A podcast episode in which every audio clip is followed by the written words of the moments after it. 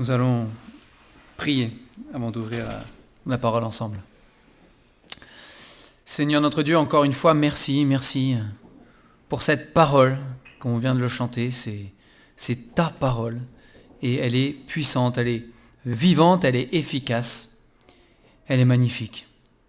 Parce qu'elle révèle ta volonté, parce qu'elle nous éclaire, Seigneur, sur euh, le chemin de la vie qu'on doit emprunter. Nous te, nous te bénissons nous l'avoir donnée et qu'elle puisse être euh, chère à nos âmes, Seigneur, et à nos cœurs. Merci de bénir ta parole auprès des enfants encore ce matin qui vont entendre parler de toi. Nous te prions que tu ancres les vérités de ta parole dans, dans leur jeune cœur, Seigneur, pour qu'ils s'attachent à toi et qu'ils t'aiment de tout leur cœur. Nous prions aussi que pour nous-mêmes, Seigneur, euh, ce matin, tu puisses euh, nous aider aussi à t'aimer et à vivre une vie qui te glorifie, Seigneur, une vie que tu aimes, à être euh, affermi dans notre foi, à être, Seigneur, ouais, semblable à Jésus-Christ, Père. Merci de travailler nos cœurs encore et nous te bénissons parce que tu es fidèle, comme toujours, au nom du Seigneur Jésus. Amen. Alors vous pouvez déjà ouvrir vos Bibles en Actes, chapitre 6.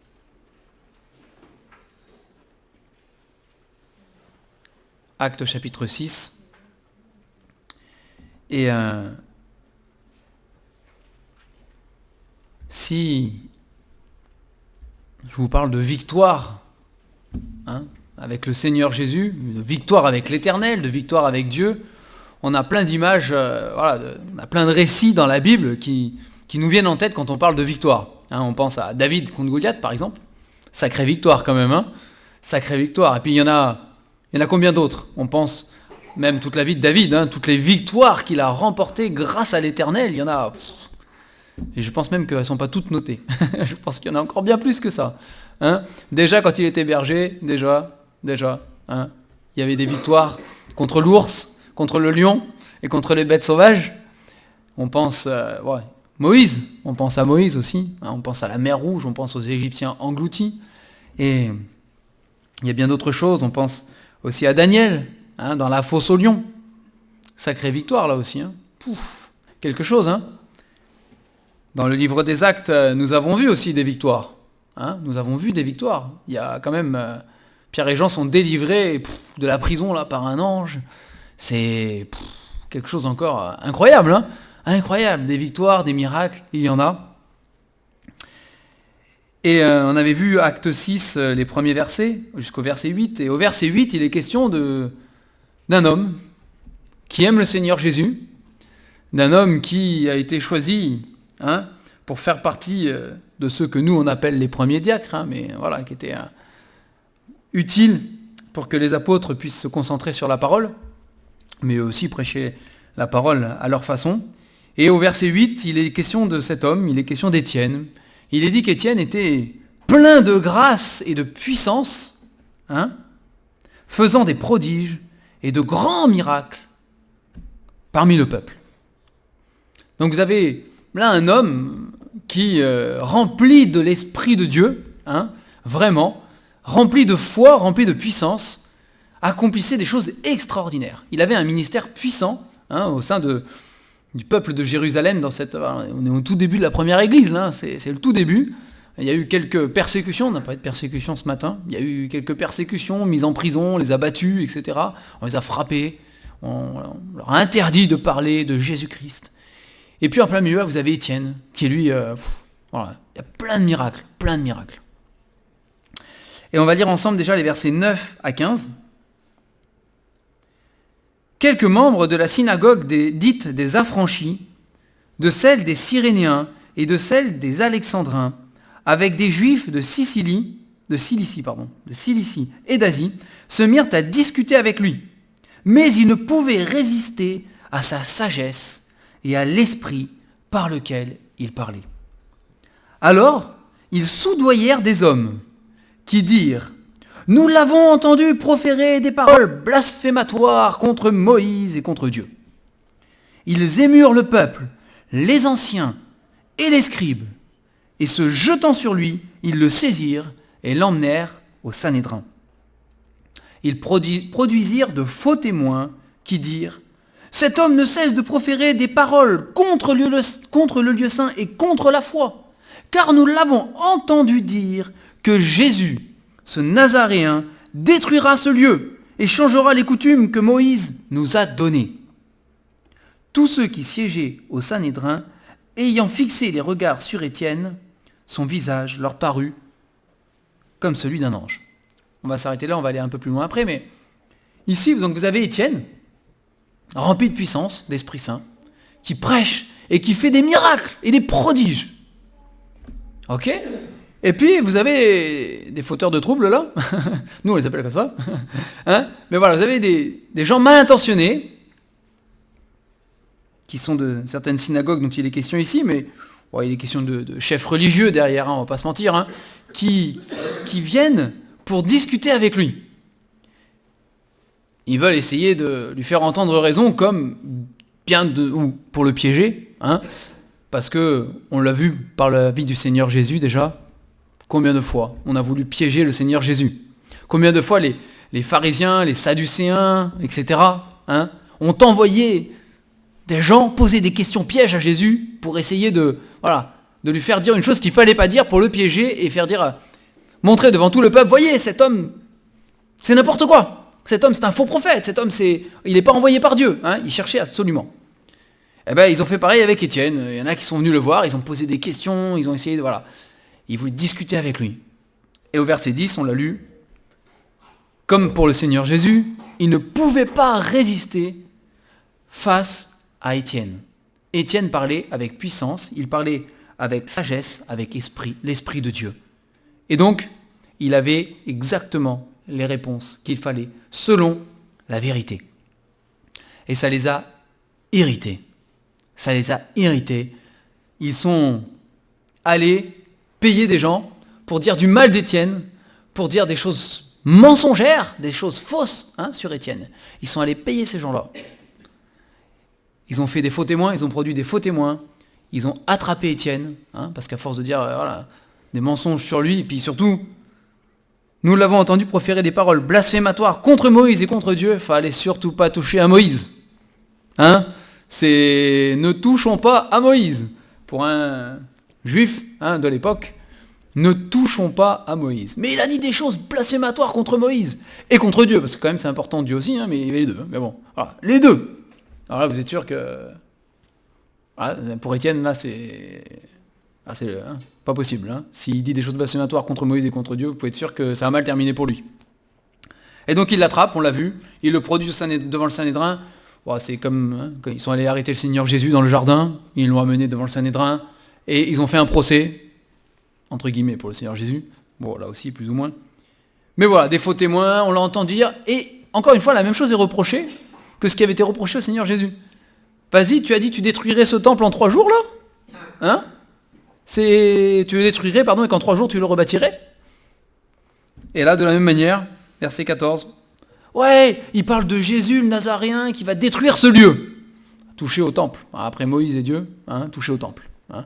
Toute la religion et toutes les traditions. Changera les coutumes que Moïse a données. Et là, là c'est intéressant, parce qu'on arrive à un moment où vous avez donc un homme Étienne, enfant de Dieu, qui sert le Seigneur de tout son cœur, de toute sa vie, de toute son âme, rempli de l'Esprit de Dieu, faisant des miracles et des prodiges que le peuple entier venait regarder, écouter. Un homme vraiment très utile au Seigneur. Vous vous rendez compte Tout ce qu'il faisait pour le Seigneur Jésus là? Très utile pour le Seigneur Jésus, pour l'œuvre de Jésus-Christ. Qui se retrouve arrêtés. Les derniers qui ont été arrêtés, un ange est venu les délivrer. Pierre et Jean. Hein? C'est Et qu'est-ce qui va se passer pour Étienne? La plupart d'entre vous, vous avez lu vos Bibles, vous savez déjà la fin de l'histoire. Hein? Mais on va la lire ensemble. Donc, verset 7, chapitre 7, on va lire le verset 1. On va en lire quelques-uns, puis après on va sauter. D'accord? Je vous expliquerai. Donc, acte 7, le souverain sacrificateur dit les, dit, les choses sont-elles ainsi? Donc il pose la question à Étienne. ce qu'on te reproche, c'est vrai? Tu as vraiment dit des choses contre Moïse, contre le temple, contre Dieu, etc. C'est vrai? Tu parles de Jésus le Nazaréen, c'est vrai? Et donc au verset, à partir du verset 2, Étienne répondit, Homme frère et père, écoutez, le Dieu de gloire apparut à notre père Abraham lorsqu'il était en Mésopotamie, afin qu'il s'établisse à Charan, et il lui dit, quitte ton pays et ta famille, et va dans le pays que je te On va s'arrêter là, euh, parce que pendant de nombreux versets, que je vous encourage à lire chez vous, mais on ne le lira pas ce matin, ce serait trop long, Étienne fait un résumé extraordinaire hein, de l'histoire du peuple d'Israël, depuis le début avec Abraham, ok? Vous le lirez et vous verrez, c'est extraordinaire. Mais on va lire la conclusion d'Étienne. Parce qu'il leur parle de tout ça, il leur explique tout ce que le peuple d'Israël a traversé et à quel point Dieu a été présent à chaque fois avec eux. Et à chaque fois, le peuple d'Israël a rejeté Dieu d'une manière ou d'une autre, particulièrement en tuant les prophètes, hein, en tuant les prophètes que Dieu envoyait. Donc vous lirez la suite du chapitre 7. Nous, on va reprendre, allez, on va reprendre à partir du verset 51. Donc acte 7, 51. Et donc c'est sa conclusion. Acte 7, 51. Hein Homme au cou raide, incirconcis de cœur et d'oreille, vous vous opposez toujours au Saint-Esprit. Ce que vos pères ont été, vous l'êtes aussi. Lequel des prophètes vos pères n'ont-ils pas persécuté Persécuté? Ils ont tué ceux qui annonçaient d'avance la venue du juste. C'est Jésus, hein Que vous avez livré maintenant et dont vous avez été les meurtriers vous qui avez reçu la loi d'après des commandements d'anges et qui ne l'avez point gardée. Verset 54. En entendant ces paroles, ils étaient furieux dans leur cœur et ils grinçaient des dents contre lui. Donc Étienne va faire toute une plaidoirie là, hein, pour leur démontrer que tous leurs ancêtres ont reproduit sans cesse à chaque fois la même erreur. À chaque fois, Dieu envoyait quelqu'un, Dieu envoyait un prophète rempli du Saint-Esprit. Le Saint-Esprit parlait par la bouche de ses prophètes pour dire au peuple, repentez-vous. Et à chaque fois, le peuple avait la même réaction. Il s'opposait à chaque fois au Saint-Esprit, il rejetait ceux qui venaient de Dieu, il les persécutait, il les tuait. Et Étienne leur dit, vous valez pas mieux que vos pères vous êtes en train de faire exactement la même chose encore aujourd'hui, en vous opposant de nouveau au Saint-Esprit qui parle à travers moi, et qui parle à travers les apôtres, et qui parle à travers ces chrétiens, et qui a parlé à travers Jésus-Christ. Vous êtes en train de faire exactement la même chose. Donc il leur dit la vérité, de manière assez, sèche peut-être, mais il leur dit la vérité. Il ne prend pas la vérité. La vérité, c'est que vous êtes encore en train de vous opposer au Saint-Esprit. Et donc au verset 54, on voit, ça les rend absolument, euh, absolument furieux d'entendre ça. Au lieu d'avoir une prise de conscience et de se dire, mais il a raison. Il a raison. Seigneur, pardonne-nous. Qu'est-ce qu'on est en train de faire? Non, non. Ils sont accusés. Hein Ils s'endurcissent. Ils sont furieux. Et là, la première fois qu'on lit qu'on lit ce passage, hein, on se dit, qu'est-ce que Dieu va faire pour Étienne? Mal embarqué dans sa situation. Hein qu'est-ce que Dieu va bien pouvoir faire pour Étienne? Comment il, va, faire pour le sortir de là hein, De la même manière qu'il a sorti Pierre et Jean, par exemple, de la prison. Hein? Qu'est-ce que Dieu va bien pouvoir faire pour Étienne? Alors on lit la suite à partir du verset 55. Étienne ne se laisse pas intimider par le fait qu'ils sont furieux. Verset 55, mais Étienne, rempli du Saint-Esprit, et fixant les regards vers le ciel, vit la gloire de Dieu et Jésus debout à la gloire de Dieu. Donc ce que Dieu fait pour Étienne, il lui donne une, vision. D'accord? Étienne, il lève les yeux vers le ciel et puis il voit Dieu, il voit Jésus à la droite de la gloire de Dieu. On n'a pas la description. Hein Ézéchiel, il a vu des trucs un peu bizarres quand il a vu la gloire de Dieu, hein, qu'on a du mal à décrire. Jean, dans l'Apocalypse, voit des choses aussi. Là, on n'a pas la vision, mais on sait, c'est écrit. Étienne, il voit le Seigneur. Et il dit, au verset 56, Voici, je vois les cieux ouverts, et le Fils de l'homme debout à la droite de Dieu. Verset 57. Ils poussèrent alors de grands cris en se bouchant les oreilles, et ils se précipitèrent tous ensemble sur lui. Le traînèrent hors de la ville et le lapidèrent. Les témoins déposèrent leurs vêtements aux pieds d'un jeune homme appelé Saul. Et ils lapidaient Étienne, donc les témoins ce sont les faux témoins, hein, ici dont il est question, pour le procès de, de Jésus. Euh, de Jésus, pardon. Il y a eu des faux témoins de Jésus. Pour le procès d'Étienne, hein, ce sont des faux témoins. Les faux témoins sont venus poser... Voilà, on ne va pas rentrer dans les détails. Et verset 59, et il lapidait Étienne, qui priait et disait, Seigneur Jésus, reçois mon esprit. Puis, s'étant mis à genoux, il s'écria d'une voix forte, Seigneur, ne leur impute pas ce péché. Et après ces paroles, il s'endormit, est-il marqué dans ma Bible, et dans vos Bibles j'imagine, hein, il est mort. C'est la vérité, il est mort. Il a été lapidé. Donc lapidé, hein, vous savez ce que c'est, c'est on jette des pierres jusqu'à ce que mort s'en suive. C'est pas très agréable, hein, ça c'est sûr. Il a été lapidé. Et là, je sais pas vous, mais la première fois qu'on lit ce texte, on se dit, mais c'est fini ou c'est pas fini? Est-ce que va y avoir... euh, vous savez, quand vous lisez par exemple Paul, il est dit qu'il a été lapidé plusieurs fois. Mais il s'est relevé à chaque fois. Il s'est relevé et puis il a continué son ministère. Hein c'est incroyable, incroyable. Bah, après, quand vous lisez la suite du livre des actes, euh, non. On ne parle plus d'Étienne. On n'en parle plus. Il est mort. Il a été lapidé. J'imagine qu'il y avait des chrétiens, les premiers chrétiens, les apôtres, qui pendant tout ce qui s'est passé là, étaient en train de prier pour Étienne. J'imagine mal comment ils auraient pu ne pas le faire. hein? Ils étaient en train de prier pour Étienne. Ils priaient pour lui, qui avait été arrêté, qui était accusé faussement. Ils priaient pour lui. Je ne sais pas ce qu'ils priaient. Seigneur, délivre-le. Probablement, j'imagine. Hein Seigneur, délivre-le. Eh bien ici, Étienne n'a pas été délivré. En tout cas, physiquement, humainement parlant, hein, il n'a pas été délivré. Il est mort. Il est mort.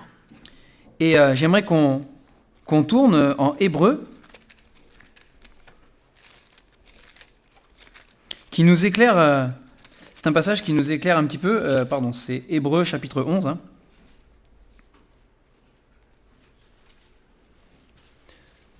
qui nous éclaire un petit peu sur euh, ce que c'est que d'être victorieux avec Jésus-Christ.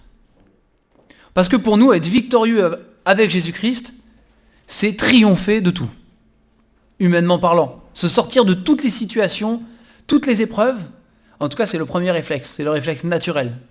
Hein Quand il y a une épreuve, une difficulté, quelque chose d'absolument... Une persécution. Hein Pour nous, le premier réflexe, c'est Seigneur, euh, donne-nous la victoire, qu'on puisse triompher de cette situation, s'en sortir, etc. C'est pas nécessairement, c'est pas la vision de Dieu déjà, c'est la vision de notre humanité peut-être, mais c'est pas la vision de Dieu sur ce que c'est que d'être vainqueur par la foi. Ça passe pas toujours, ça passe pas toujours par s'en sortir indemne, ça passe pas toujours par là. En tout cas physiquement. Et donc au verset, dans Hébreu chapitre 11, vous avez une description de ce qu'est la foi. Je vous encourage aussi à, à le relire chez vous. vous avez une description de ce qu'est la foi, et vous avez toute une liste de héros de la foi. Les héros de la foi. Ils ont été héroïques dans la foi au Seigneur Jésus-Christ. Et donc, euh, vous avez plusieurs personnages qui sont nommés, hein, des très connus. Vous avez Moïse, Abraham, Isaac, Jacob, et, etc. Hein. Et puis, à partir du verset 32, l'auteur de l'Épître aux Hébreux, il dit J'ai pas le temps J'aimerais, continuer la liste en fait. et vous parlez de tous ceux qui sont des héros dans la foi en Jésus-Christ. Hein, et de tout ce qu'ils ont fait. Mais j'ai pas le temps. Je peux pas, je, passerai ma vie à écrire là, j'ai chose à faire peut-être, mais je peux pas, ok? J'ai pas le temps. Et donc, au verset 32, il dit, que dirais-je encore? Car le temps me manquerait pour parler de Gédéon, de Barak, de Samson, de Jephthé, de David, de Samuel et des prophètes, qui par la foi vainquirent des royaumes, exercèrent la justice, obtinrent des promesses, fermèrent la gueule des lions, éteignirent la puissance du feu, échappèrent aux tranchants de l'épée, guérirent de leur maladie, furent vaillants à la guerre, mirent en fuite des armées étrangères. Des femmes recouvrèrent leur mort par la résurrection. Alors ça c'est la victoire en Jésus. Ça c'est la victoire de la foi. Franchement, c'est la victoire euh, qu'on aimerait tous vivre, n'est-ce pas? Sauf qu'on ne peut pas mettre Étienne là-dedans, à, cet endroit-là, si vous voulez. Hein Mais il poursuit la liste, et je ne sais pas si, j'imagine que vous avez déjà lu pour la plupart d'entre vous ce passage, hein, mais c'est toujours frappant, tout d'un coup, hein, la différence. Et il continue au verset 35. D'autres furent livrés au tourment. On parle plus de la même chose ou? Livrés au tourment Tourmenter, c'est fort. Hein il s'agit de persécution, euh, de torture. Hein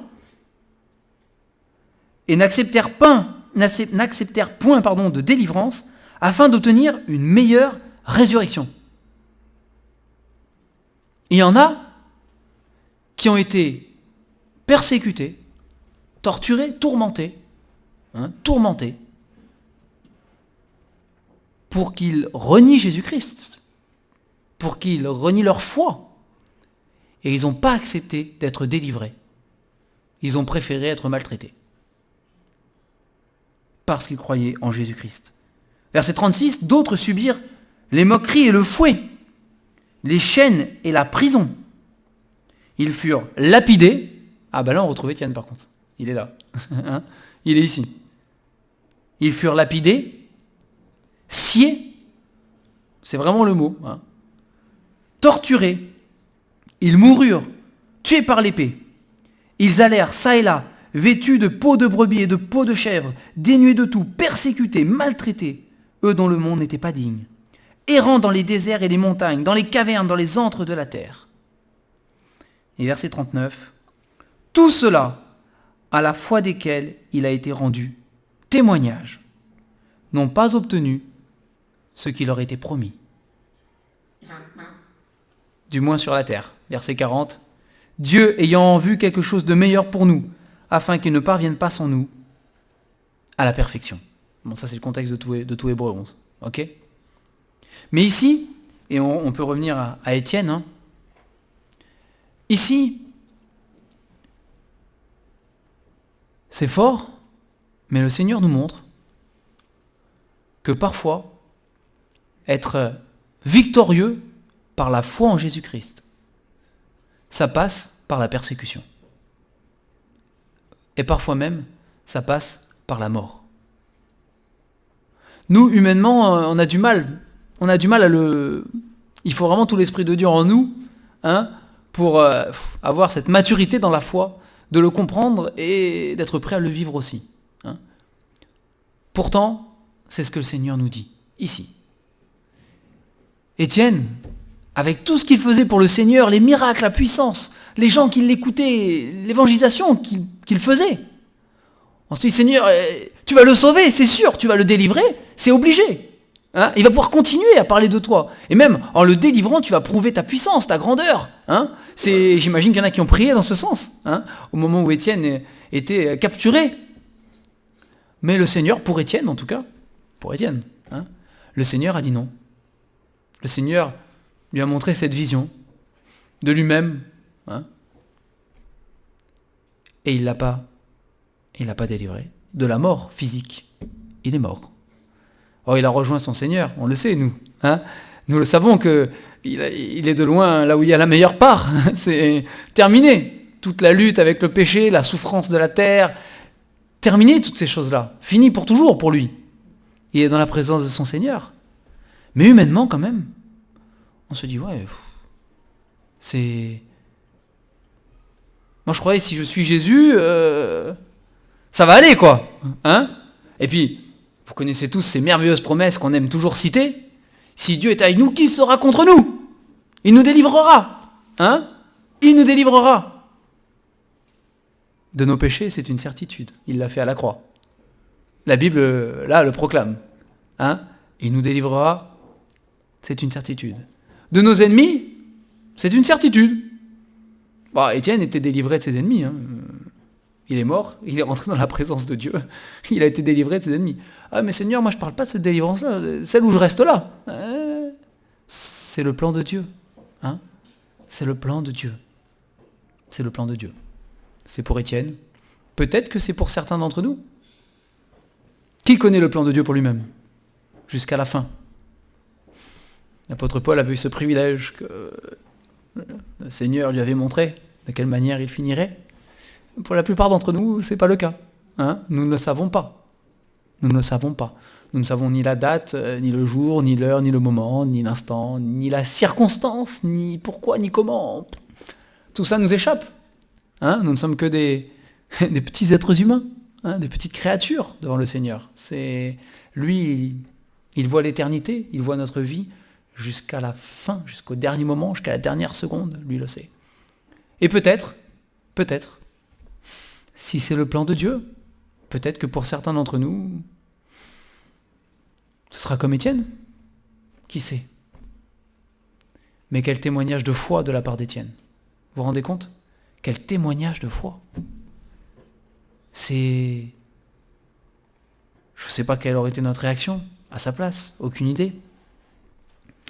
Il était bien aidé par le Seigneur, il était rempli de l'Esprit Saint. Hein. Avant même déjà qu'il soit arrêté, déjà il est fait mention que c'est un homme rempli de l'Esprit Saint. Hein. C'est déjà. Mais il est bien aidé par le Seigneur. Néanmoins, quel témoignage. Accepter, accepter de subir la mort même pour le nom du Seigneur Jésus-Christ. Parce que c'est son sauveur parce qu'il est hors de question qu'il revienne sur quoi que ce soit de ce que le Seigneur Jésus a pu faire pour lui et de ce qu'il est pour lui. Il ne le remettra pas en question. C'est impossible. Les accusations sont fausses, peu importe. Peu importe. Ça ne le détournera pas hein, de sa foi. Face à la mort, ça ne le détournera pas de sa foi. Sûr et certain. Il restera ferme, on le voit, il reste ferme jusqu'au bout. Et même, hein, alors sais-tu, il reproduit ce que le Seigneur Jésus a reproduit, n'est-ce pas? Il y a beaucoup de similitudes avec euh, l'arrestation et la mort du Seigneur Jésus ici. Hein. Il y a beaucoup de, voilà, beaucoup de parallèles qu'on pourrait faire, on ne peut pas les faire maintenant. Mais avant de mourir, ces hommes sont en train de le tuer. Il n'a rien fait. Il n'est pas parfait comme le Seigneur Jésus. Mais il n'a rien fait pour mériter d'être lapidé. Ça c'est sûr. Donc on, le met à mort injustement, et sa réponse, juste avant de mourir, hein, Seigneur, ne leur impute pas ce péché. Alors jusqu'à quelle mesure cela peut être, on va dire, exaucé par le Seigneur, je n'en sais rien. Néanmoins, c'est la prière d'Étienne ici. Il est en train d'être lapidé par ces gens-là. Seigneur, que ce péché-là, en tout cas, leur soit pas imputé. Seigneur Jésus sur la croix, Père, pardonne-leur. Ils savent pas ce qu'ils font. Ils savent pas ce qu'ils font. Est-ce que nous avons en nous-mêmes cette maturité spirituelle et de foi? Est-ce que nous en sommes rendus à cette stature de Jésus-Christ en nous pour pouvoir dire Seigneur, on me persécute, on me fait du mal. Pardonne-leur, ils n'ont pas compris, Seigneur. Ils n'ont rien compris. Hein? Ou bien, comme certains apôtres, Seigneur, fais descendre le feu du ciel sur eux. Venge-nous. Hein? Venge-nous, que le feu descende. ils sont contre nous, eux. Seigneur, ils s'opposent à nous. Alors il y aurait sans doute beaucoup de choses à tirer de tout ça, hein? Mais euh, ce qui m'a vraiment frappé, en tout cas moi, c'est euh, cet écart, si, je peux m'exprimer ainsi, hein, cet écart entre la manière dont on prend souvent les promesses de Dieu et parfois le plan de Dieu qui se réalise. Alors il est bon, il est bon pour nous hein, de prendre les promesses de Dieu qui sont dans la parole. Elles sont pour nous. C'est la Bible qui le dit elles sont pour nous. Mais que notre foi, et c'est ça qui est important, que notre foi est une maturité suffisante pour accepter la volonté de Dieu, quelle qu'elle soit. C'est ça qui est dur, souvent. C'est et combien combien de chrétiens ont été déçus par une promesse de Dieu? Ils l'ont prise pour eux-mêmes et elle ne s'est pas réalisée.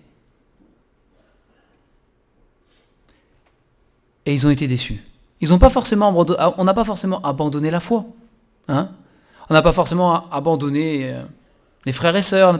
Mais au fond de nous, parfois, ça reste. Un jour, j'ai demandé à Seigneur ceci. Et le Seigneur connaissait ma détresse. Et j'ai pas obtenu ce que moi je voulais je le précise, ce que moi, je voulais. La manière dont moi, j'aurais souhaité que le Seigneur intervienne de ce que j'avais compris d'une promesse de Dieu, il ne l'a pas fait. Je ne dis pas qu'il n'est pas intervenu, il ne l'a pas fait comme moi je voulais. Et je garde ça en, fond de moi, et ça, ça grignote petit à petit, hein, ça grignote ma foi quand même. Ça reste là, et ça, ça fragilise ma foi ça l'empêche de s'affermir. J'ai un petit truc. Et parfois, parfois chez certains, ça va même jusqu'à de la rancune quand même envers le Seigneur, un peu de rancœur, voyez, un peu d'amertume. Seigneur, je t'ai invoqué et tu l'as pas fait. Ok, je continue, mais je l'oublie pas. C'est c'est là. C'est pas c'est pas la manière dont on doit vivre. Parce que la manière dont le Seigneur répond, c'est avec sa sagesse, c'est avec sa perfection, c'est avec sa connaissance éternelle de toute chose qu'il le fait. C'est forcément le meilleur. Nous, on n'en a pas conscience. Mais c'est forcément le meilleur. Ça, c'est sûr. Mais la manière dont il le fait, c'est qu'il a un projet derrière. Il a un plan. C'est oui, mais Seigneur, euh, c'est dur quand même. Ah oui, c'est dur. C'est dur. Pas dire que c'est facile, c'est pas vrai. C'est dur. Être lapidé pour Étienne, c'était dur. C'était pas facile. Hein. Néanmoins, Dieu a un projet et un plan. Et la manière dont il répond, elle est parfaite. Hein. Et il y a aussi, dans toutes ces choses, il y a aussi l'épreuve de notre foi, le test de notre foi. Hein. Mais en hébreu, là où on était tout à l'heure, en hébreu 13, en hébreu 13, non, hébreu 13 c'était autre chose. En hébreu 11, verset 39, pour conclure, il dit, tout cela à la foi desquels il a été rendu témoignage. Le témoignage de leur foi perdure jusqu'à aujourd'hui. En tout cas pour Étienne, il est inscrit dans la parole de Dieu. Son témoignage est éternel maintenant. Hein, la parole de Dieu demeure éternellement. C'est mais pour des générations et des générations et des générations de chrétiens, d'enfants de Dieu, persécutés pour leur foi. Étienne a été, est toujours et sera un témoignage.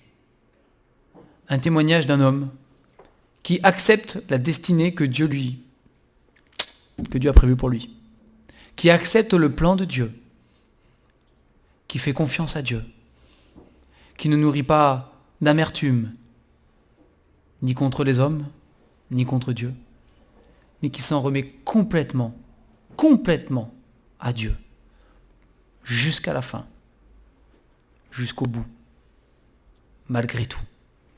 Et c'est un exemple de foi pour nous. Nous avons l'exemple parfait du Seigneur Jésus. Hein.